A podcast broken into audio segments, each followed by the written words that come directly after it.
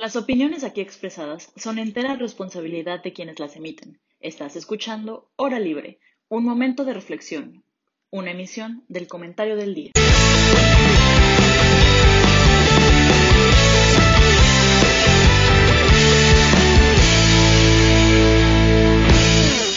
Hola, muy buenas tardes a todos. Gracias por sincronizarnos una vez más en este programa Hora Libre.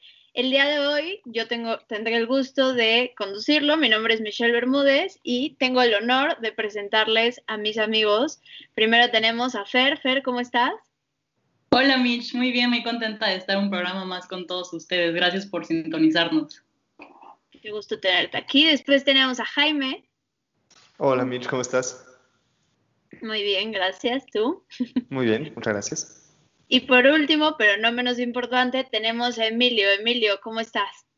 Hola, bien, muy bien, gracias. Muy buena tarde a todos.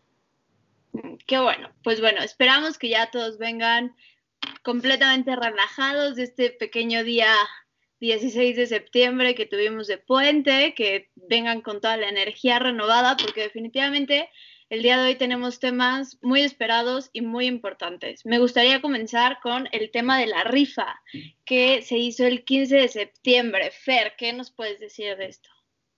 Sí, claro que sí, gracias Mitch. Pues mira, yo creo que es importante primero eh, dar como un poquito de, del contexto de qué pasó, ¿no? O sea, ¿por qué se está rifando el avión? Porque creo que es algo que no se entiende. O sea, si en, si en el extranjero o alguna otra persona dices como, oye, es que estamos rifando el avión presidencial de nuestro país, se quedan con cara de, ¿cómo es eso, no? O sea, ¿cómo que, cómo que se está rifando un avión? O sea, es algo que no se concibe porque pues es algo que nunca habíamos visto.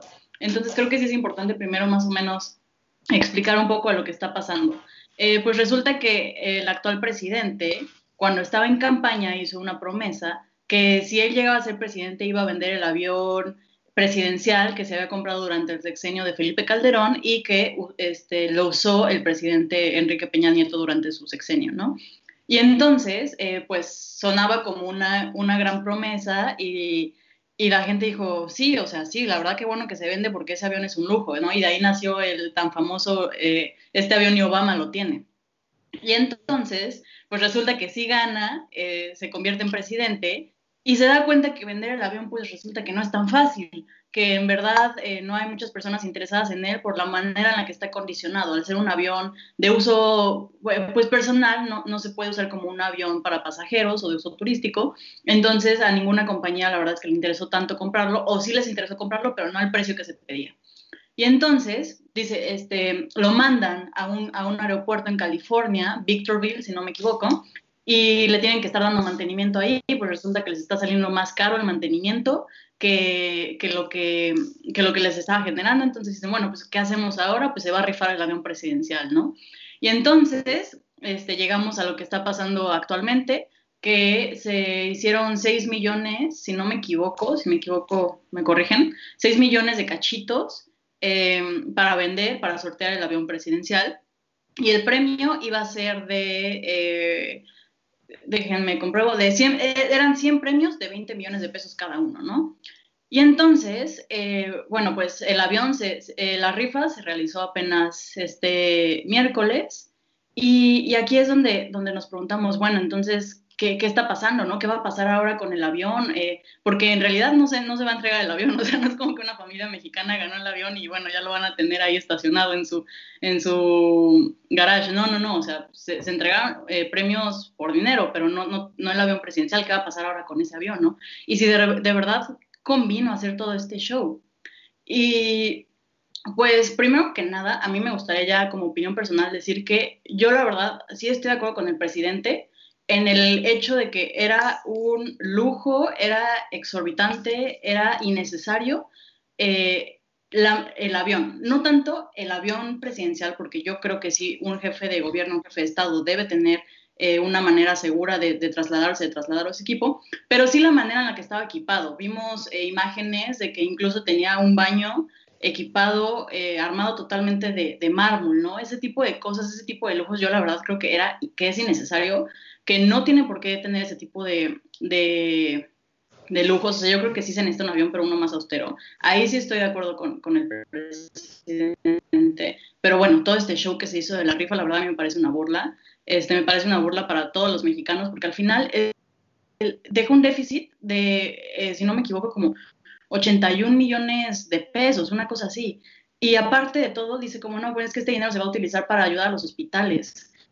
Y, y yo digo, bueno, ¿no hubiera sido más fácil entregarle el dinero directo a los hospitales? O sea, ¿para qué hacer todo este show? ¿Para qué hacer todo este, este, pues sí, este circo? Y la verdad, a mí me, parece, repito, una ofensa y sí creo que, que se vio muy mal el gobierno mexicano, a tal grado de que, pues, un columnista de el Financial Times, creo, este dijo, eh, hace una analogía y dice, bueno, en México entonces la, la salud es, un, es una lotería, ¿no? O sea, es un juego.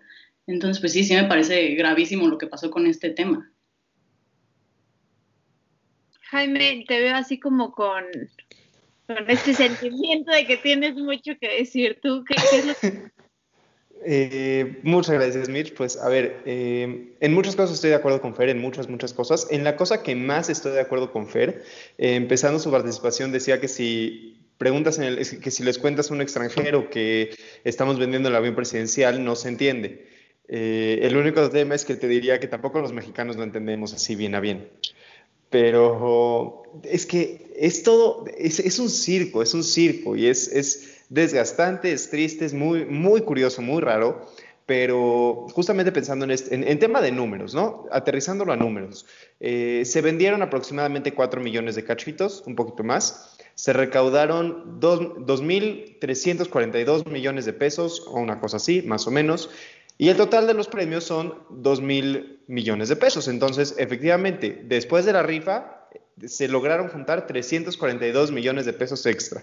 Buenísimo, ¿no? Entonces, las, personas, pagaron 500 pesos cada quien, se juntaron 2 millones, eh, mil millones que se volvieron a repartir y además sobraron 342 millones, que eso va para la salud.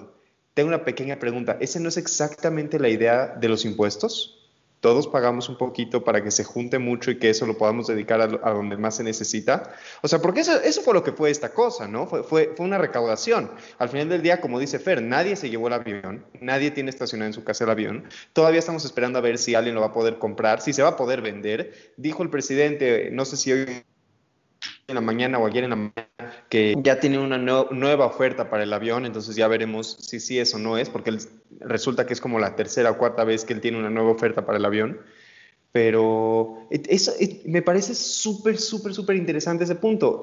Fue un ejercicio de recaudación en el que por la, por la, excusa de que lo que se rifaba era el avión, porque bien pudo haber dicho otra cosa, o sea, si el cuate hubiera dicho que se está rifando la propiedad de los pinos, capaz que en lugar de que el premio fuera de 2 mil millones de pesos, hubiera sido de otra cantidad, pero hubiera sido el mismo ejercicio. O sea, el ejercicio fue, juntamos 500 pesos por persona, repartimos todo y nos quedamos con un poquito para mandarlo a salud, que de nuevo, esa es la idea de impuestos. Ahora, lo triste de todo esto es que si ven la lista de las personas que ganaron los, los 100 premios, 42 de esas personas son empresarios, ¿no? Entonces nos viene a decir el presidente que él está haciendo toda esta serie de cosas para tratar de redistribuir el dinero entre quienes más lo necesitan, pero el 40, de 100 premios, 42 van a acabar en manos de empresarios. ¿Qué empresarios? No sé, no, han publicado los nombres de todos, de los que sí se ha dicho que muchos van a donar los hospitales y escuelas, y etcétera, que está muy, muy, muy bien. Pero, a ver, estás rifando premios de 20 millones de pesos. Entonces, si le estás quitando 500 pesos por persona a todos los que confiaron en ti y compraron su cachito, para dárselo a los que más tienen, porque esto va a acabar en manos de los que más tienen, los empresarios. ¿Qué pasó ahí? O sea, ¿cómo justifica el gobierno federal, un gobierno austero, izquierdista, republicano, todo esto, cómo justifica que tomó 500 pesos, ah, voluntarios, claro, ¿no? Pero vendió cachitos de a 500 pesos, tomó ese dinero y ahora resulta que ese dinero está en manos de empresarios. Está, duro, está denso. Son, son 42 premios de 20 millones cada uno. Y digo, eso por un lado, ¿no? Por otro lado, llama mucho la atención un tweet, va, a pensar la audiencia que mi principal fuente de información es Twitter, que sí es cierto, pero lo van a pensar. Eh, un tweet que publicó Gustavo Madero, eh, senador del PAN, decía, y de repente despertó al otro día y el avión seguía ahí. Es cierto, no hemos resuelto el problema del avión. Si tiene que haber un avión o no, si es demasiado austero o no es demasiado austero, si el presidente viaja turista o viaja a primera clase, sea cual sea la solución, no se ha encontrado, no se ha resuelto. Seguimos teniendo un avión estacionado y seguimos pagando por mantenerlo. Y digo, el último punto que quería tocar en este tema de la rifa es un concepto del economista Richard Thaler, que es Premio Nobel de Economía, eh, él pone un ejemplo muy interesante. Imagínense que todos ustedes compran un boleto para ir a un concierto, ¿no? Y van saliendo de su casa y está cayendo una tormenta terrible, terrible, terrible, eh, está nevando o algo así. De verdad, ni siquiera puedes salir bien, no puedes manejar porque está lloviendo muchísimo, pero dices, ¿sabes qué? Ya pagué el dinero de este concierto, tengo que ir. Lo que dice ese economista Thaler es que ese dinero lo vas a perder, ya lo perdiste, ya lo pagaste, eso ya pasó no puedes tomar tus decisiones contemplando el dinero que ya gastaste, porque si vives contemplando el dinero que ya gastaste, entonces lo único que va a pasar es que vas a manejar bajo la lluvia, posiblemente estamparte y no va a haber valido la pena. Capaz que ni siquiera se hace el concierto, capaz que se cancela o que por la lluvia no se escucha bien. Toda la idea es, ya gastamos en este avión. Eso es lo que tiene que entender el presidente. Ese gasto ya se hizo. Entonces, que juegues con tus rifas, que hagas tus teatritos, que te vayas, que estés viajando en clase... Eh, en, avión comercial, nada más por decir yo no voy a usar ese avión, es un error. Ese es un gasto que ya se hizo. Lo que tienes que decir es ya no voy a volver a hacer ese tipo de gastos, pero no tienes que renunciar al gasto que ya tuviste, porque renunciar al gasto que ya tuviste está equivocado. eso sí es tirar el dinero a la basura, es un costo que ya, que ya, con el que ya cumpliste. Y me parece que es algo que tiene que entender el presidente. Está repartiendo dinero de los que menos tienen a los que más tienen con este tipo de ejercicios. Es un ejercicio recaudatorio que no está consiguiendo nada diferente a lo que hacen los impuestos, más que un teatrito, y al final del día está tratando de jugar con un avión que ya pagó. Y que además en este, en este discurso de regresarle a la gente lo que es suyo y, y que no le vean la cara, pues es lo mismo, ¿no? O sea, es querer pagar como tus deudas o tus obligaciones más que nada con el dinero de la gente. O sea, básicamente esa es como la naturaleza de su rifa. A mí la verdad no, no me sorprende tanto que, que, se quede en manos de empresarios y, o sea, si no se nos olvida el hecho de que básicamente extorsionó a una gran parte de ellos invitándolos a cenar a Palacio Nacional y decirles, bueno, pues cuántos me van a comprar y no me pueden de 10 mil, ¿no? O sea, sus probabilidades eran más altas, definitivamente. Pero, Emilio, ¿tú qué, qué opinas de esto? Que, que, sí, sí fue un ejercicio muy cuestionable. La verdad es que creo que hay muchos puntos por donde criticar, desde cuando intentaron modificar la ley de, de la lotería para que el pago fuera en especie. Recordemos que originalmente una de las ideas era recibir el avión, algo un poco descabellado, pero bueno, eh, me parece un golpe acertado el que no se haya eh, podido modificar esa parte del pago. Y, ante esto de, los cachitos y eso, y sobre todo de los premios, pues me parece un ejercicio muy cuestionable. O sea, sí, sí creo que, muchos lo han visto como burla para, la ciudadanía, pero me parece cuestionable porque en su mayoría pues, los compró el gobierno a través de distintas secretarías o instituciones. Entonces, aquí realmente lo, que a mí me preocupa es, pues sí, un tema de, legalidad, porque si en teoría eh, se, compraron la mayoría de, cachitos a través de, instituciones o instancias gubernamentales, pues quiere decir que estas instancias gubernamentales o secretarías destinaron una parte de su presupuesto a una rifa. O sea, véanlo de esta manera, se está destinando un dinero que ya se había establecido, llámese sector salud, llámese Hacienda, llámese eh, cualquier otro tipo de secretaría, se está destinando este, para un juego. O sea, realmente la lotería, a final de cuentas, es un juego. Entonces, se está destinando eh, recursos, ¿no? Y que, y que de hecho puedan atentar contra su capacidad de operación, porque, ojo, estos recursos pues, se, justifican que cada, cada eh, dependencia pues recibe algo para poder operar, para poder este, estar en funcionamiento, para poder cumplir sus necesidades. Pero ahora me estás diciendo que, que no eres austero, pero que tienen eh, dinero de sobra para meterlo en juego. O sea, es, eso es a mí un, tema lo que me parece eh, preocupante y más porque pues, eh, pues hemos visto que él lo ha declarado como un éxito esta rifa, esta rifa del avión.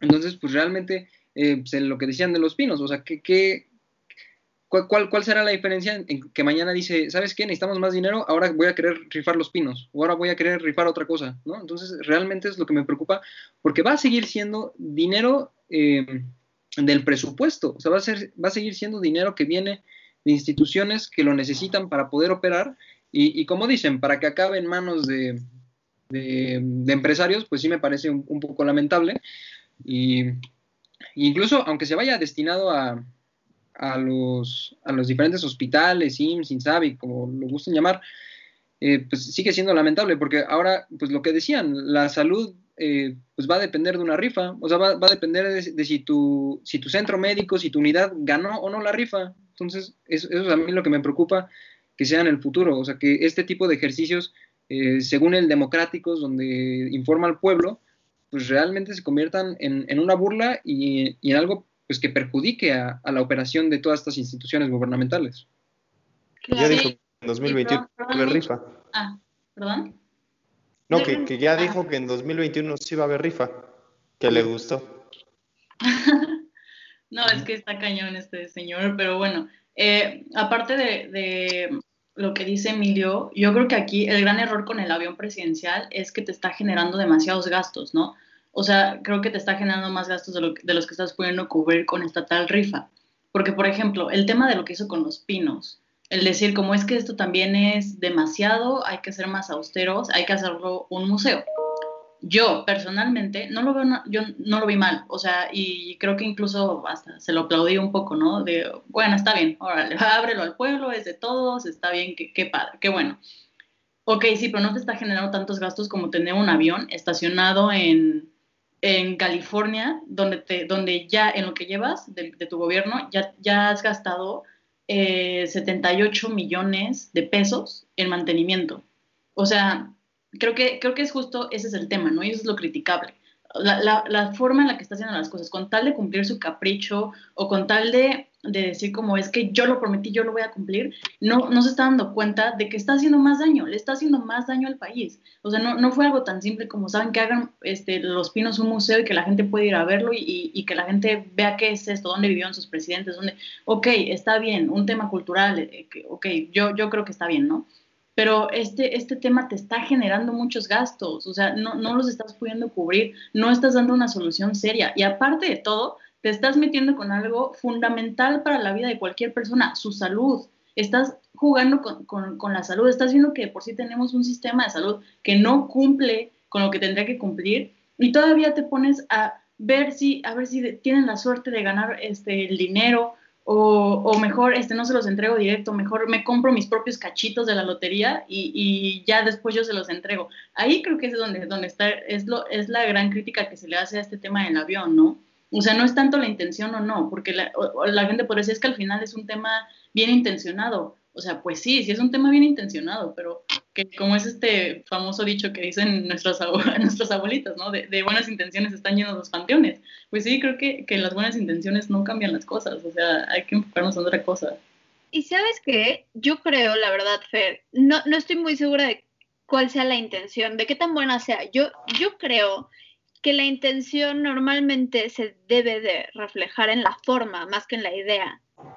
Y yo creo que lo que pasó con la rifa fue, fue un engaño, o sea, porque es, es quitarle a la gente, o sea, es textualmente quitarle a la gente, abusando de la confianza y, y de la fe, porque creo que hay, mucha gente que tiene fe en el presidente y más allá del presidente en el gobierno, es abusar de esa confianza y, y, decir, no, mira, sí, dame y, y, entonces te va a ir bien. Y tal vez ganes y tal vez no, pero de todas formas, pues tu salud, ¿sabes? O sea, esos 500 pesos representan muchísimo para la gente, en especial en este momento de, pandemia, eh, o sea, de crisis económicas muy graves, verdaderamente es, es jugar con, la confianza de la gente y con su mentalidad.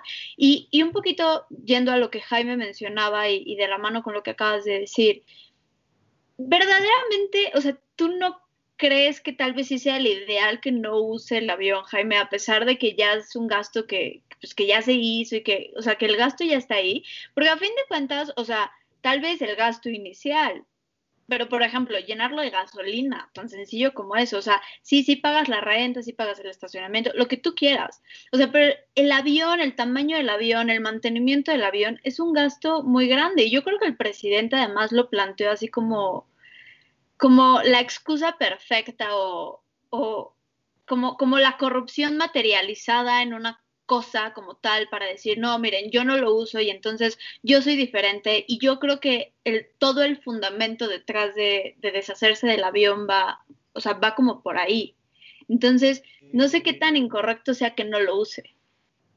A ver, ahí hay dos cosas. Por un lado, quiero decirte, Mitch, que estoy, me, dejaste pensando mucho un tema. Eh, esto que decía Fer de la intencionalidad, lo que hablaban de, de las intenciones que podrá tener el presidente, Alguien en algún momento le tuvo que haber dicho que no estaba rifando el avión, porque el mismo presidente sabe que no está rifando el avión. O sea, no es de que eh, al otro día se despertó el presidente y marcó a preguntar quién lo había ganado. El presidente tiene muy en claro que el avión sigue ahí, no se rifó.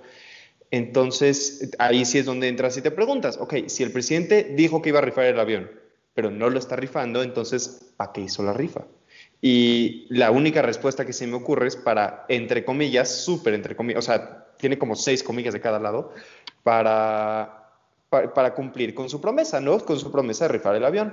¿Por qué lo digo? Porque entonces es un tema electoral, es un tema meramente electoral. Si yo me estoy postulando para ser presidente de México y digo en campaña, voy a abrir 350 nuevos restaurantes en la Ciudad de México, y ya en el gobierno resulta que me doy cuenta de que abrir 350 restaurantes en la Ciudad de México no está bien, va a hacer mucho daño, voy a salir a dar la cara, a decir, yo sé que prometí esto, aquí están las razones por las que no sería bueno, le voy a hacer daño al pueblo, no puedo hacer esto, no puedo, no importa que lo haya prometido.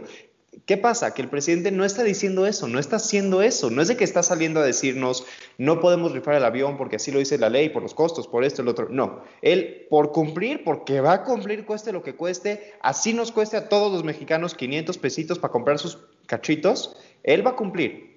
Entonces, como va a cumplir, se va a hacer la rifa. Y como se va a hacer la rifa, se haga como se tenga que hacer por mi voluntad. Por su voluntad. Entonces, ¿por qué lo digo? Porque ¿cuál es la intención del presidente en hacer la rifa? La, única intención que se me ocurre es fomentar su populismo y su, ay, su, su movimiento este para regenerar algo que ni siquiera estaba bien constituido en primer lugar, ¿no? Pero bueno, y tu otra pregunta, a ver, si lo debería de usar o no lo debería de usar. ¿Cuánto está gastando el presidente en vuelos comerciales? ¿Cuánto tiempo está perdiendo? ¿Cuánto se está gastando por mantener el avión? Sí, claro, la gasolina. ¿Cuánto está gastando el presidente en trasladarse al aeropuerto de la Ciudad de México en gasolina? No sé cuánto cuesta el, combustible de un avión, yo estoy bastante seguro de que es más caro que el de un coche, pero ¿cuánto está gastando el presidente en movilizarse entre aeropuertos? ¿Cuánto tiempo? ¿Cuánto vale? Vamos a hacer esa pregunta. ¿Cuánto vale para ustedes la hora de trabajo de un jefe de Estado, de un presidente de la República, de un representante de todos los mexicanos? Porque para mí sí vale. Lo digo, lo digo por lo siguiente. El avión ya está, el avión ya se pagó, el avión ya fue un costo. Pero no solo eso, viajar en turista es otro costo. Otro costo que también existe. Nadie le está regalando al, presidente estas cosas. El presidente tiene que hacer un gasto de tiempo, de dinero y de, todo para movilizarse él y movilizar a su equipo. No sé si se acuerdan que hace, tendrá ya creo que más de un año puede ser, eh, la que era entonces la secretaria de Medio Ambiente, está Josefa González Mena, eh, Ortiz Mena, creo, no, ese no es apellido, pero se llamaba Josefa.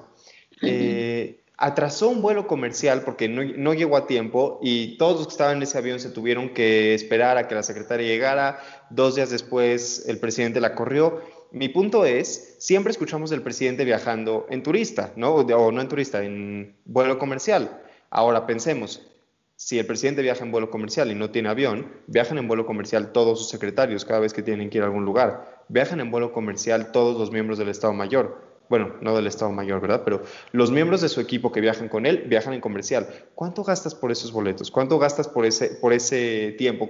Y si la maleta del presidente se pierde, si la, si la maleta del presidente se pierde, ¿qué hacemos? Nos esperamos a que llegue la maleta, va a estar el presidente en la línea con la aerolínea. Si alguno de ustedes se les ha perdido una maleta en un vuelo, se les ha dañado algo o algo así, saben que el, que el trámite para recuperar lo que, te, lo que se haya dañado, para recuperar la maleta, puede tardar varios días. Mi hermano una vez viajó, perdieron su maleta y cuando regresó a México, su maleta llegó al lugar donde, donde él estaba de viaje. ¿Qué pero pasa si... no sería igual, o sea no, o sea, no llegaría el presidente al mostrador de Aeroméxico a decirles, oigan, mi maleta no llegó y le van a sí, señor, en tres días se la regresamos, o sea. Querida Mitch, primero eso no me sorprendería. Encontrarme al presidente del mostrador de Aeroméxico no me sorprendería. Segundo, incluso si sí, incluso si va su secretario particular o, o un pasante o quien sea, ese pasante que el presidente contrató podría estar haciendo otra cosa, podría estar trabajando para el país, no para la maleta del presidente. Estoy totalmente de acuerdo, representa un gasto, pero algunos gastos se tienen que hacer. Para una empresa representa un gasto comprar material para construir o producir o lo que sea, pero se tiene que hacer. Hay algunos gastos que son necesarios y no estoy diciendo que el avión per se sea un gasto absolutamente necesario, pero si ya está, si ahí lo tenemos, de que pagues para estacionarlo a que pagues por usarlo, úsalo. Por ti, por, por todos, por nosotros. La verdad es que a mí no me interesa, no me interesa en lo más mínimo si el presidente viaja en burro o en avión. Quiero que ahorre, quiero que lo haga lo más barato posible y lo más eficiente posible para que no tengamos problemas. Yo, no estoy tan de acuerdo en que, perdón que te interrumpa, Mitch, pero yo no estoy tan de acuerdo con, con que use el avión, la verdad, porque, o sea, ya sé que yo siempre tengo que venir aquí a Contreras, ¿no? Pero, pero por un simple hecho, sí es cierto que el avión es un exceso. O sea, y más si tomamos en cuenta que el presidente ahorita no está haciendo vuelos internacionales. O sea, no está en su agenda, no está en, su, en sus intereses ni en, sus prioridades. Eh, hace ser como eh, jefe de Estado y salir a, a todas estas reuniones, a, no sé, un día estar en, en Londres y al día siguiente ya tener que estar en Colombia. Ese tipo de cosas el presidente no los está, no, no, lo está haciendo ahorita. Entonces, ¿para qué, para qué tener, hacer uso de un avión de esa magnitud para ir entre estados? o sea, sí, entiendo todo lo que dice, lo que dice Jaime y, en eso estoy de acuerdo. O sea, que al final, eh, creo que aquí el verdadero costo del presidente es más bien un, costo por su tiempo o por la eficiencia, mejor dicho, pues ineficiencia que causa que esté haciendo vuelos comerciales. En eso estoy de acuerdo, pero en este avión, usarlo nada más para estar yendo como entre el país, ese tipo de cosas, a mí eh, me parece que, no es necesario. Eso no significa que no es necesario que no use un avión o sea, yo creo que sí podría hacer uso de, un avión eh, presidencial, porque al final de cuentas tenemos que tomar otro, eh, tenemos que tomar en cuenta otro punto muy importante. El traslado del presidente, siendo jefe de gobierno y jefe de Estado, siempre va a ser un tema de seguridad nacional. El, tema de que tu presidente llegue bien a, los lugares donde tenga que estar es seguridad nacional.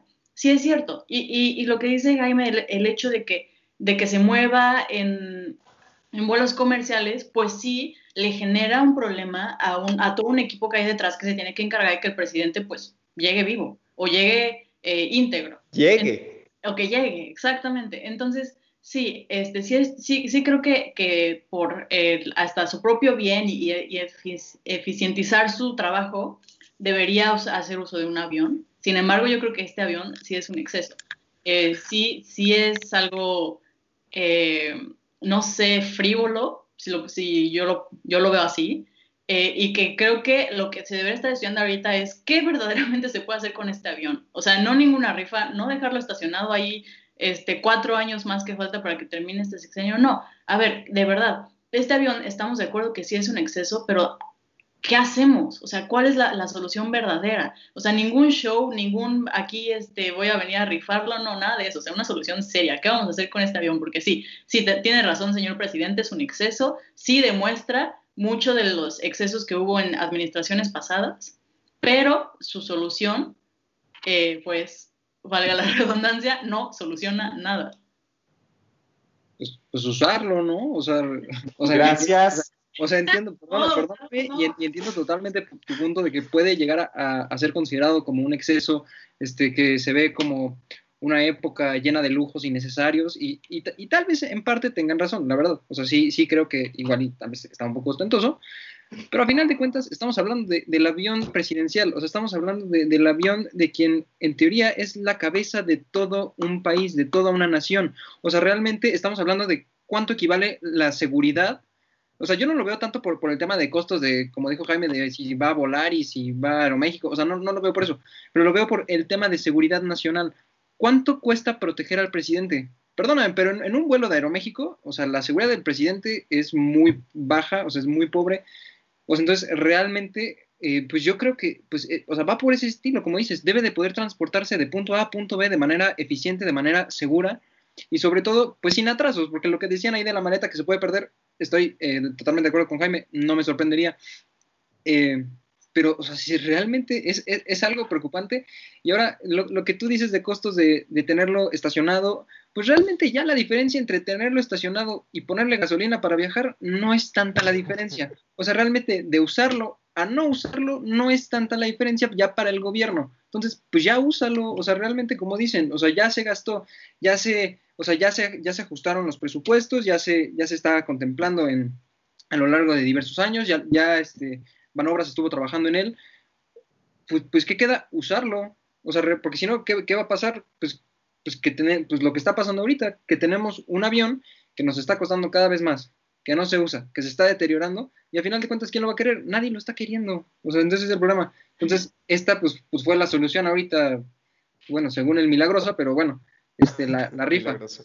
Milagrosa. Pues sí, pero es que al Si final... puedo, Fer, si puedo, si puedo decirle algo a Fer que le va a gustar a Fer, te voy a reconocer una cosa, eso sí.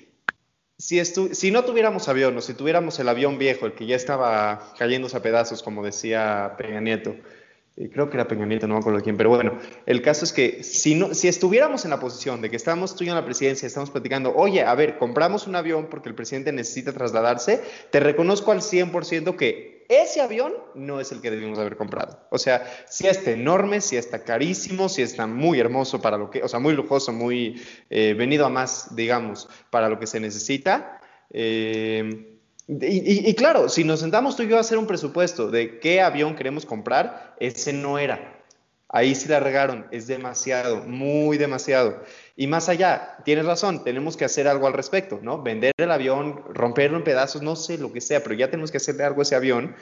Y luego entrar a la pregunta, ya después, ¿vamos a comprar otro? ¿O el presidente va a viajar en burro? ¿O, o qué? ¿Qué sigue? Yo la verdad voy a interrumpir tantito ahí. O sea, no, no podemos plantear así como si el gobierno federal tuviera un avión y fuera ese. O sea, yo creo que esto es extremos. O sea, no debes de usar el más caro y tampoco tienes por qué no usar ninguno de los aviones federales. O sea, creo que es, es cuestión de extremos. Efectivamente es un lujo en exceso, pero tampoco le queda de otra. O sea, simplemente ya no lo puede usar. O sea, ya, ya explotó el discurso lo más que pudo. Aunque ese avión no se va a vender, ahí se va a quedar estacionado, estancado, lo que sea, hasta el próximo sexenio, vamos a ver quién gana, no le va a pasar nada y no lo va a usar. Pero no lo va a usar porque no lo puede usar, o sea, simplemente ya no puede. Imagínate el, el problema que representaría mediáticamente, así, 80 mil notas que dijeron, el presidente ya usó el avión, ¿no? El avión que además ya se rifó, además.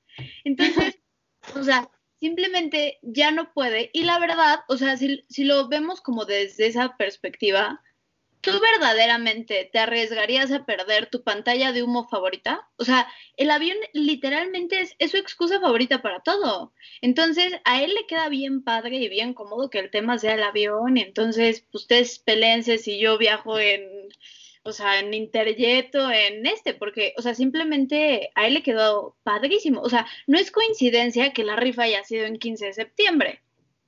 O sea, no, esa, esas cosas no pasan. Entonces, yo creo que, que va un poquito más como, como en ese sentido, que coincido con Fer, con que no debería de usar el avión y además ya no lo puede usar. Pero tampoco tendríamos que irnos al otro extremo de que entonces ya no usa ni un solo avión federal y, y, todo tiene que ser de que él solito va a hablar a la aerolínea y va a decir, oigan, me venden un boleto. Pues no, así no funciona tampoco. O sea, no, no tiene por qué estar peleado el no ser un lujo en exceso con la seguridad. O sea, creo que, que sí existe un punto medio.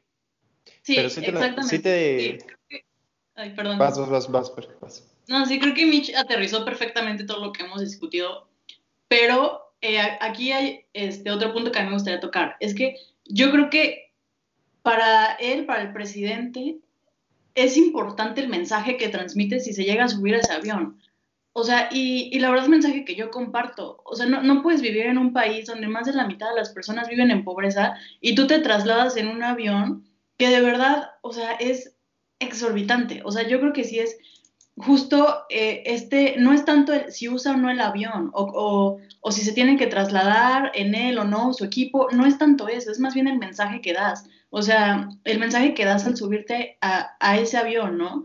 Eh, yo recuerdo muy bien el caso de la administración pasada del presidente Peña Nieto, donde tuvo una visita de Estado a Inglaterra y salió que se llevó a toda la familia en el avión, ¿no?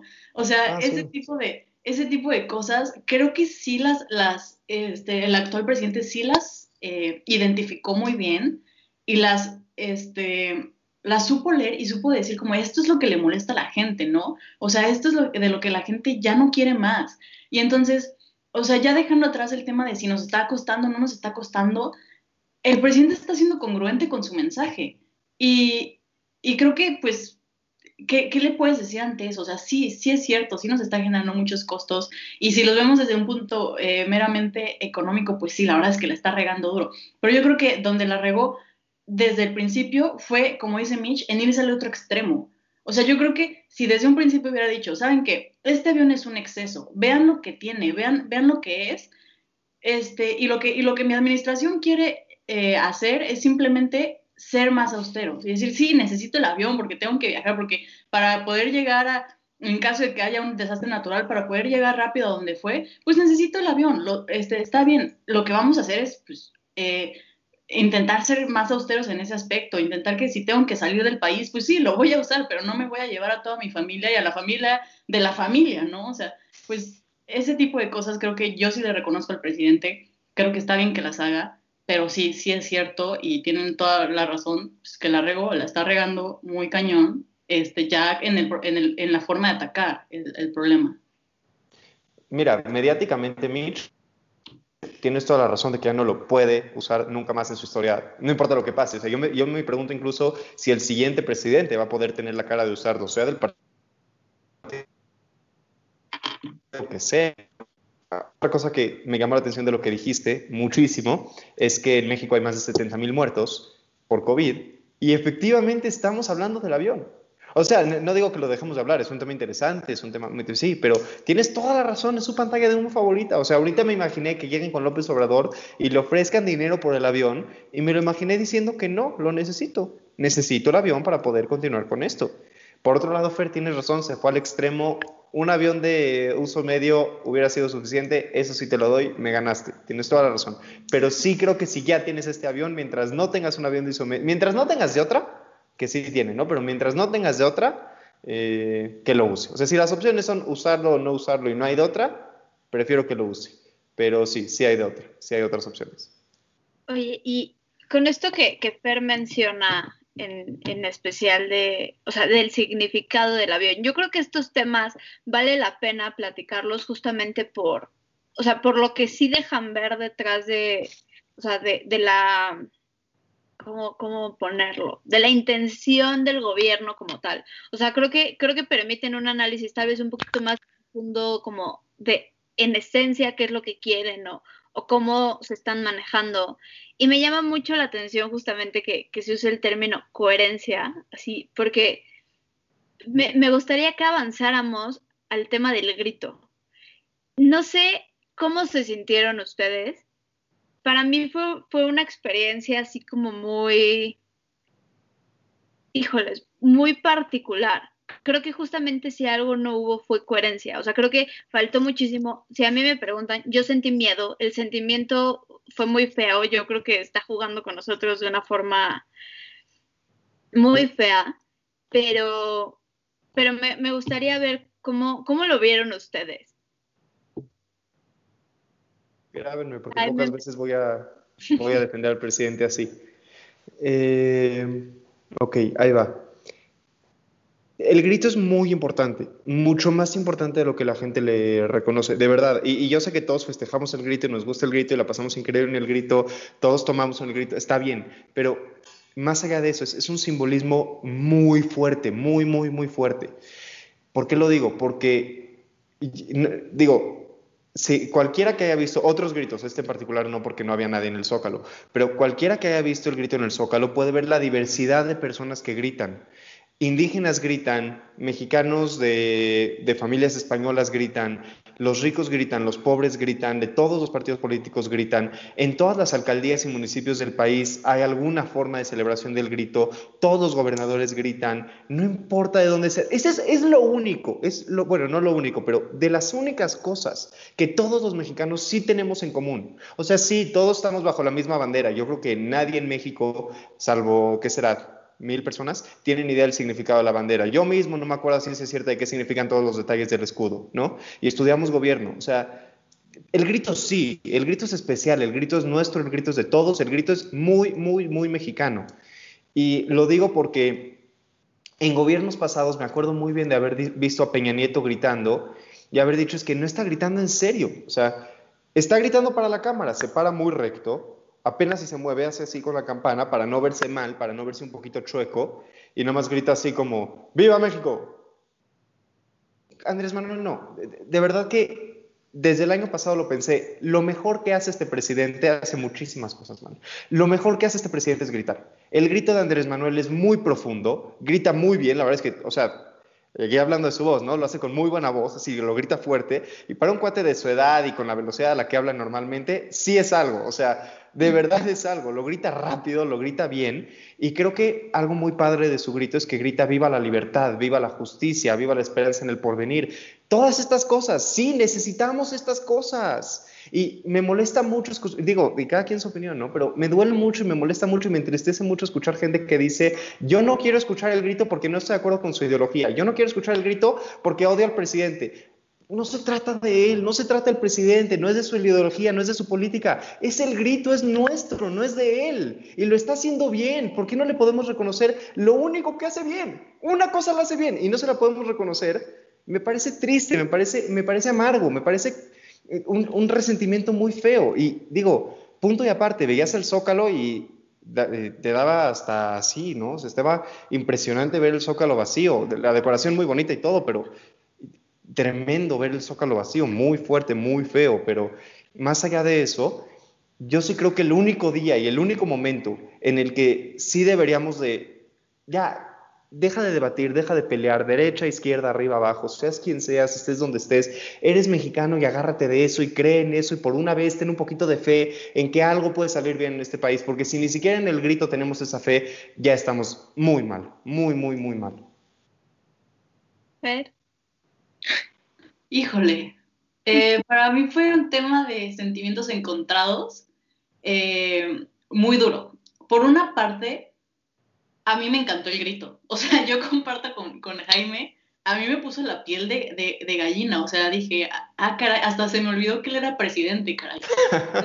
No, de verdad yo dije, qué bonito. O sea, las palabras, la forma en la que lo hizo, este, eh, otro tipo de simbolismos que utiliza que, repito, yo creo que están bien, o sea, el hecho de que solamente esté ahí con su esposa y ya, ¿no? Listo. Eh, ese tipo de cosas creo que está bien, las palabras que usa, la forma en la que lo hace. Y, lo que yo pienso es que, bueno, por algo el Señor es tan bueno con, con este, ganando las masas, ¿no? O sea, eh, es muy bueno para, para, ese tipo de cosas, para llegarle a la gente. En eso sí, sí, la verdad es que mis respetos, eh, yo creo que lo hizo muy, muy bien. Sin embargo, y volviendo a este tema de la, de la coherencia, me dolió muchísimo no poder disfrutarlo del todo por la situación actual del país. Este, o sea, sí, sí me duele el, el tener que, que, decir como, o sea, el tener que plantearme, ¿verdaderamente puedo festejar algo en mi país hoy?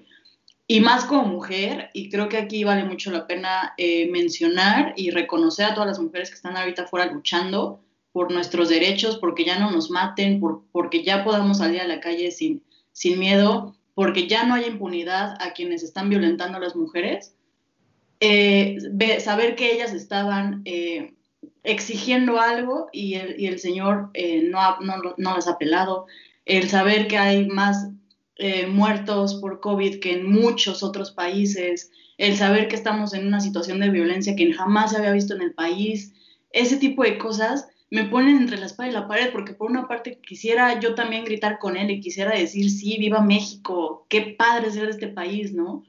Pero por otra digo, ay, caray, ¿qué festejas? O sea, ¿qué festejas? ¿Qué, qué, qué estás festejando hoy si se te están muriendo las mujeres? se te están muriendo los mexicanos, o sea, las y los mexicanos, o sea, no, no sé, yo la verdad es que no tengo una, o sea, no, no sabría qué decir, estoy entre la espada y la pared, porque sí, qué bonito lo hizo, también el hecho de que simbólicamente prendían la, llama, ¿no? De la independencia, qué bonito, y sí, como dice Jaime, qué bonito ser mexicano, pero, pero no ahorita, no, no así, no, no, no con, no con, no con tanta gente sufriendo, no con más pobres, este, más, más gente entrando a la pobreza, no sé, no sé, la verdad es que muy duro, muy duro. Yo coincido, creo que, creo que fue una experiencia muy dura, pero antes de decir, Emilio, me gustaría escuchar. Eh, pues sí, sí, fue, fue, fue, diferente, ¿no? O sea, más allá de, de, las condiciones actuales de pandemia y algo, este, estoy de acuerdo con, con, Jaime, no, no creo que deba ser el grito, o sea, el grito no creo que deba limitarse a, al apoyo o no de un gobierno, o sea, realmente pues, es un elemento patriótico del que todos formamos parte, México somos uno, y, eso es lo que debería importarnos. Eh, y sí, eh, también estoy totalmente de acuerdo con, con lo que comenta Fer. Eh, yo no sé si tengamos ahorita muchas cosas que celebrar, la verdad es que sí, pues han sido tiempos difíciles y, y yo creo que se vendrán peores, la verdad. pero algo que, que sí pues, me gustaría destacar es que tanto AMLO como Jaime se traen un discurso muy fuerte de, de, atentar contra los sentimientos, un, discurso de esperanza, o sea, realmente, eh, pues como dice, dijo Fer, no sé si, o sea, no sé si, quiero celebrarlo, pero si te pones a, pensar en, en, todo lo que, en todo lo que llevamos detrás, pues sí traemos una carga pesada, pero, pero sí, creo, creo que pues, en realidad es lo que necesitábamos, o sea, realmente, ¿qué, qué podemos hacer? O sea, o sea siendo, siendo, totalmente honestos, ahorita, ¿qué, ¿qué se podría hacer? pues la verdad no lo sé. Yo creo que unas eh, palabras de, esperanza o de aliento pues, nunca, nunca caen mal. Entonces, realmente es, es, ahorita lo que está tentando el presidente. O sea, no, no, no creo que, que, haya más que eso. O sea, ya después eh, tendremos que ver cómo solucionamos las distintas problemáticas que tenemos en México. Llámese eh, la violencia a las mujeres, llámese economía, llámese tasas crecientes de, de secuestros, homicidios, llámese lo que sea, tendremos que, que trabajar en ello sí pero ahorita, pues realmente en, en, la noche del 15 de septiembre, ¿qué nos queda? Pues escuchar palabras de aliento. Yo la verdad no estoy completamente de acuerdo con ninguno de los tres. No me digas. Porque, o sea, sí es cierto, sí es cierto que el 15 de septiembre es algo súper importante. Yo, yo también creo que es, es importante en todo sentido. Y, creo que es un día que, genera una unión nacional muy importante y que definitivamente hace falta. O sea, nos, nos hace falta recordar de manera un poquito más seguida que, todos estamos unidos por, por, por, el país y por lo que el país significa.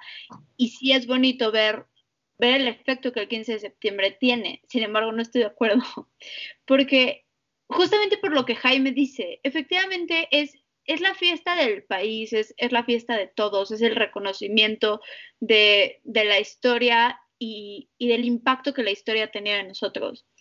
No se trata del presidente y yo sí creo que el presidente hizo que se tratara de él. Dar el grito es algo muy sencillo, muy sencillo. O sea, tiene que caminar, tiene que recibir bien la bandera, tiene que no tirar la bandera, es como lo más importante, dar la campana. Tiene que hacer bien el corazón. Sí. o sea, gritar bien, decir, lo que, decir lo que tiene que decir y se acabó. O sea, evidentemente no, no es tan fácil, o sea, en una explanada de ese tamaño no es tan fácil el nervio, o sea, sí, en ese sentido lo entiendo. Para lo que voy es, es un protocolo muy sencillo. O sea, es una fiesta que literalmente se celebra todo el día con día de descanso al día siguiente para 10 minutos de, de ceremonia como tal. Y aún así, no lo pudo hacer. O sea, simplemente no lo pudo hacer. Tuvo que salir a gritar, viva el amor al prójimo. Insisto, está bien, por supuesto que sí, viva el amor al prójimo. Pero ¿por qué, por qué personalizar el grito? O sea, eso, eso simplemente no le corresponde. Después, al principio, esta cuestión de, estar parado desde atrás y, ver constantemente el reloj, yo la verdad sentí miedo, con, un miedo constante de, ¿y es que ahora qué va a hacer? Y me di cuenta que en realidad es el miedo que, que yo tengo todos los días y que tal vez mucha gente se siente identificada conmigo, realmente creo que lo disfruta. O sea, ya estoy en un punto después de haber visto el grito, realmente creo que disfruta tener al país en, ese sentimiento de, ¿y ahora qué va a hacer? Y entonces, y, y si no lo da? ¿Y si no lo hace bien? Para empezar, o sea, verdaderamente yo sentí así que iba caminando hacia la bandera, como de, sí, sí, sí, ya ahí voy, ahí voy. O sea, como no, yo no siento que, que, haya honrado como el, la tradición en, en su máxima expresión. Eso a mí la verdad no me gusta. Yo coincido con Fer en que hay muchas cosas que, que hoy nos limitan a celebrar y yo no creo que esté mal decirlo. O sea, yo no creo que esté mal que la gente se levante y diga, sabes que hoy, pues hoy no, hoy no voy a gritar. O sea, porque, porque si bien yo soy conocedor de lo que el país vale, de lo que el discurso vale, de lo que somos y, y siempre vamos a hacer, también se vale decir, sabes que hoy no estamos haciendo eso que nos merecemos. O sea, honrar al país también significa ser realista con lo que está pasando. Y creo que, creo que el hecho de no dar el grito o, no sintonizarlo no quiere decir que, que, no seas patriota o que no te estés uniendo. Al contrario, tan te unes con los que hoy no tienen ganas de gritar o no tienen fuerzas para gritar, que estás siendo muchísimo más mexicano de lo que eres de pintarte tus rayitas y salir a gritar. O sea, yo lo veo así. Yo creo que, que el grito, este país necesita una manifestación muy grande desde hace mucho tiempo y por una u otra razón creo que la pandemia nos obligó a hacerla. O sea, ver, ver la explanada vacía, realmente creo que es una imagen muy fuerte.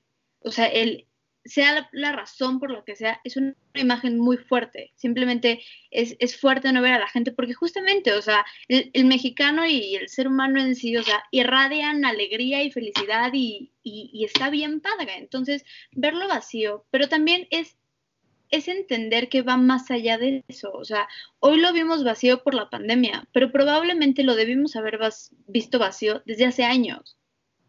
Porque la gente tiene que hacer conciencia de lo que está pasando. Y si hacer conciencia de lo que está pasando significa hoy no ir a celebrar, está bien. O sea, porque se vale. Perdón, te voy a interrumpir. Te entiendo perfectamente el punto, ¿no? y de, hecho, totalmente de acuerdo contigo, Fer. Eh, no sé si vieron, seguramente sí, que en redes sociales y en todos lados estuvo circulando esta bandera que en lugar de verde, blanco y rojo era verde, blanco y morado, haciendo alusión a la lucha feminista. Está extraordinario y está muy bien y está precioso que le están poniendo eh, personas en su foto de perfil y de verdad está, está maravilloso. Lo, que me llama la atención, mi pregunta, el punto donde donde como que, ay, me cuesta trabajo seguirle el hilo a todo esto es el siguiente. Yo grité eh, el año que 43 personas, que bueno, hicieron 43 personas en Ayotzinapa. Yo grité el año que tembló en la Ciudad de México. Yo grité el año que, yo grité todos los años, bueno, desde que tengo memoria, yo grité todos los años. Y no estoy diciendo que el país esté en mejor, o sea, más bien, no no creo que podamos decir categóricamente que hoy en día México está en la peor situación en la que ha estado en toda su historia. Hemos tenido una historia muy movida, muy arriba, muy abajo, hemos tenido crisis, hemos tenido golpes, claro, o sea, me refiero, claro que la crisis del coronavirus es la crisis, ¿no? Pero dentro de lo que puede eso, no nos toca, eso le toca a Dios, ¿no? Eh, cayó el coronavirus, eso no era algo que podíamos controlar. Claro que pudimos haber dado una mejor respuesta, definitivamente. Ahí está el informe que dieron los exsecretarios de salud la semana pasada acerca de cómo pudimos haber dado una mejor respuesta. Pero independientemente de eso, a lo que me refiero es a que cuando no gritamos porque el gobierno nos falló y cuando no gritamos porque las cosas están mal. O sea, al final, yo de verdad creo, de verdad creo, le tengo mucho respeto a muchas cosas que hizo Peña Nieto, mucho rencor a muchas cosas que hizo, pero de verdad creo que ha sido de los gobiernos más corruptos de la historia de México. El último 15 de septiembre de Peña Nieto, ese día gritar en la o sea, yo, no fui al Zócalo ese año, pero ese día gritar en el Zócalo me hubiera costado mucho trabajo, así verlo y decir con todo lo que te puedo respetar y presidente y todo eso, eres un corrupto, eres un corruptazo, tú, Tú, tú, tú. O sea, independientemente de cómo está México y todo, gritar enfrente de ti. Ay, es que diciendo que López Obrador sea mejor. Al contrario, creo que es un terrible presidente. Pero ¿por qué decidimos que en 2020 la situación del país era la excusa para no gritar, pero en 2019 no, y en 2018 no, y en 2017 no? O sea, díganme un año en el que México ha estado tan bien que estés orgulloso de gritar por la situación. Es que yo creo que esto es algo que siempre ha pasado. O sea, siempre ha habido gente que dice, sabes que hoy no hay nada que celebrar. Que este año haya tomado más fuerza por distintas circunstancias es distinto. O sea, tú bien lo dices, puede ser que no sea el peor año que el país ha visto, pero si esperamos a que sea el peor año que el país ha visto, simple y sencillamente nunca nos vamos a manifestar, nunca. Porque así como siempre se puede estar mejor, siempre se puede estar peor. Y probablemente ese sigue siendo nuestro problema, que esperamos a que las cosas estén peor y peor y peor para que digamos algo. Y eso simplemente no va a pasar jamás. O sea, las cosas se hacen hoy. Yo sí creo que que siempre estuvo esta intención. Ahora, que sucediera con grupos tal vez más pequeños y que la gente no dijera nada, pues es, es otro boleto, ¿no? Pero, pero si este año tomó la fuerza que tomó, es por algo. Justamente tú lo decías, no, esto no es un tema con el presidente. Independiente de lo que yo haya sentido del mensaje del presidente, no es hacia él. O sea, si tú no gritas, no te estás manifestando en contra de él o en contra de su gobierno. Por ejemplo, justamente, lo, lo, de la rifa y el tema del avión y el tema de los soya. Yo, como que siempre que veo una cosa así de, de circo, y, me pasa con cualquier cosa, o sea, llámese programa de tele, campaña de comunicación, lo que tú quieras, y, y, que realmente ves lo absurdo que es, siempre me pregunto, es que por cuánta gente tuvo que haber pasado esto. O sea, cuánta gente tuvo que haber dicho, no inventes, qué buena idea, vamos a hacerlo, para que lo hicieran. O sea, yo no lo entiendo, ¿no? Y creo que pasa lo mismo, o sea, creo que es en esta circunstancia donde nos debemos de preguntar, o sea, ¿cuánta gente es responsable de la realidad que hoy se vive? Entonces, ahí es donde nos damos cuenta, punto número uno, que no nada más es el presidente, que no nada más es el gobierno, y que sí es la ciudadanía. O sea, la violencia contra la mujer que se vive hoy, los feminicidios que se viven hoy, sí son un problema del gobierno. La respuesta del gobierno no es la correcta, pero también es culpa de una cultura mexicana que se niega a cambiar. Entonces, es en ese momento donde no te estás, insisto, no te estás manifestando en contra de nadie, te estás manifestando en contra de la realidad per se. O sea, te estás uniendo tanto con los demás que estás decidiendo no celebrar de más, porque es inevitable celebrar, o sea, siempre vas a decir, ay, es 15, qué bonito.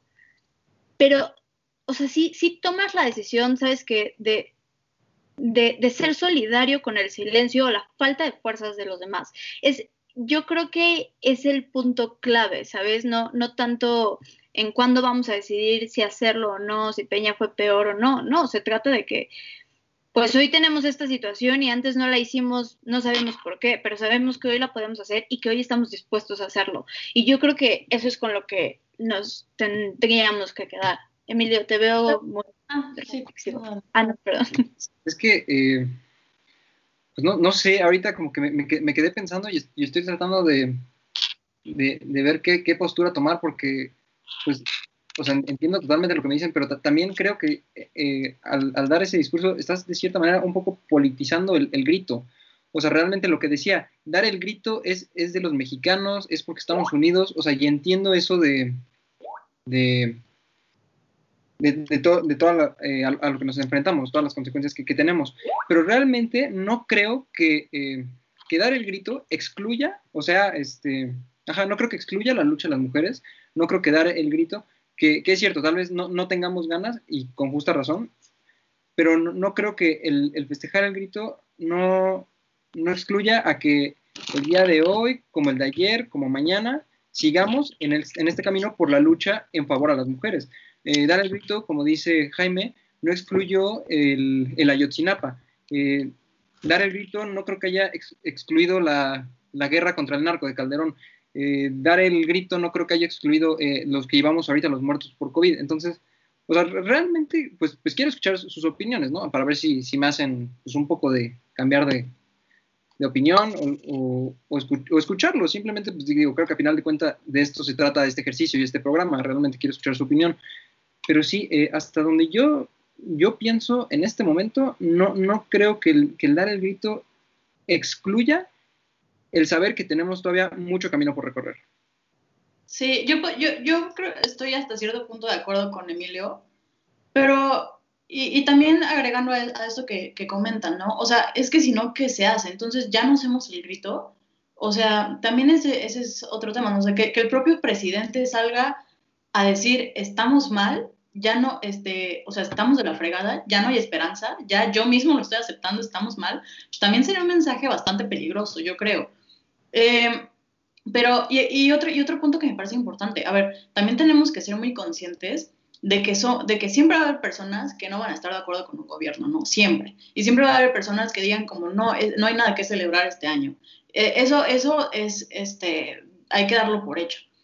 Ahora, también es muy importante ver que hay un grupo de personas que sí está feliz con este gobierno y que creen que este gobierno sí están viendo por ellos. Y creo que aquí algo, algo peligroso en lo que podemos caer nosotros es no visibilizar a estas personas, porque mientras nosotros sigamos sin, sin visibilizarlos a ellos, si, sin ver a los que de verdad recibiendo este, las, las ayudas que ha dado este, este gobierno o, o, que crean que sí se ven beneficiados con estas políticas, si nosotros seguimos sin ver a esta gente, entonces también está bastante complicado eh, y también eh, está, está bastante complicado que que podamos decir también algo nosotros, eh, pues legítimo, si lo, si lo podemos, si lo puedo poner de esa manera. O sea, también es importante darnos cuenta que si hay un cierto grupo de mexicanos que, que dicen como, ¿sabes qué? Yo sí, o sea, este presidente sí está viendo por mí. Y, y sí es importante que lo veamos porque, y más, eh, no solo no, nosotros como, como, parte de la oposición, como sociedad civil, ¿no? Pero también este, la, la oposición que está en gobierno, también es importante que salgan a, a, ver a esta gente. O sea que, porque muchos, veo, veo muchos eh, este, políticos de la oposición decir como, este año no hay que festejar y este año no hay nada que celebrar. Oye, a ver, ¿por qué? Este, tú ponte a pensar de ese grupo de mexicanos que, que sí se sienten felices con el presidente hoy, que sí quieren dar ese grito con toda, con toda la emoción, tú ponte a pensar si estás viendo por ellos. O sea, porque tú no tienes nada que gritar desde un punto de vista politizado, ¿no? O sea, politizando este tema del grito. Pero ya los viste a ellos, que sí están felices, y qué vas a hacer tú por ellos después. O sea, si quieres llegar después, ¿tú qué qué, vas a hacer por ellos? O sea, creo que eso también es, es algo importante.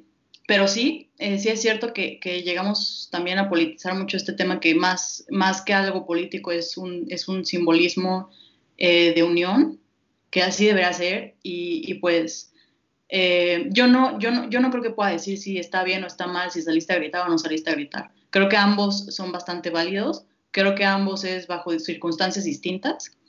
Eh, lo que sí yo, yo pensaría es que esto debe ser un mensaje fuerte para el presidente y para todo el gobierno de que hay unos, bastantes grupos que no están contentos con su gobierno y que también tienen que salir a verlos, porque, por ejemplo, y volviendo al tema de las mujeres, estas no son mujeres que, estén en un sector privilegiado y que digan es que no estoy de acuerdo con el presidente porque es comunista o es que no estoy de acuerdo con el presidente porque le está quitando a los empresarios o porque están... No, son grupos de mujeres que le están exigiendo al presidente que haga algo que sí le corresponde, con razones muy válidas, grupos de, mujeres de todas las clases sociales, de todos los rincones del país que están diciendo estamos hartas.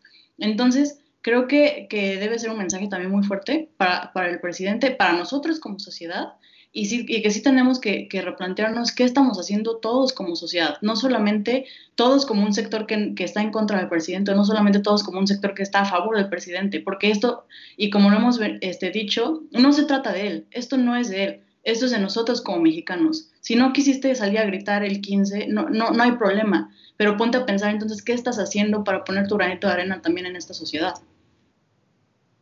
Y oye, quería nada más cerrar un poquito diciéndote, Mitch, que eh, de dos años y piquito que te conozco, sé que eres una persona con un, un, un sentimiento nacionalista muy importante, una conciencia social muy importante, y te lo digo porque cuando tú decides si celebrar o no celebrar, si gritar o no celebrar, lo haces desde esta conciencia. Pero sí creo que hay gente que celebra o no celebra según quién sea la persona que está gritando el balcón presidencial. Y estoy totalmente de acuerdo con Fer. Si sales a celebrar o no, es tu decisión. Tú como mexicano, tú vivirás el grito como lo quieras vivir. Pero si tu excusa para no salir a celebrar es que el presidente tiene pelo blanco en lugar de pelo negro o que es de izquierda en lugar que, de derecha, o sea, también será tu decisión, estoy de acuerdo. Pero como dice bien Emilio, es politizar el grito. ¿Y para qué queremos eso? Ya tenemos politizado todo lo demás. Yo definitivamente no, no puedo estar más, más de acuerdo con eso. Yo también creo que si decides gritar, está bien. Creo que si no decides gritar, también está bien, ¿sabes? O sea, como no, no pelearlo, porque es válido y pues yo creo que la unión que, que sentimos el 15 y, y, me gustaría que nos quedáramos con eso, se debe de reflejar en, en, la escucha, como bien dice Fer, y en el respeto que le damos a todas las personas que tenemos al lado todos los días.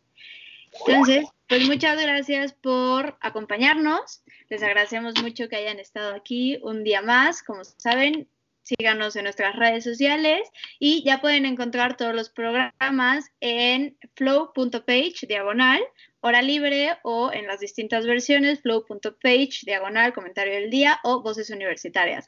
Les recordamos y los invitamos a que sigan el programa de hora libre en una emisión especial de cultura el próximo miércoles.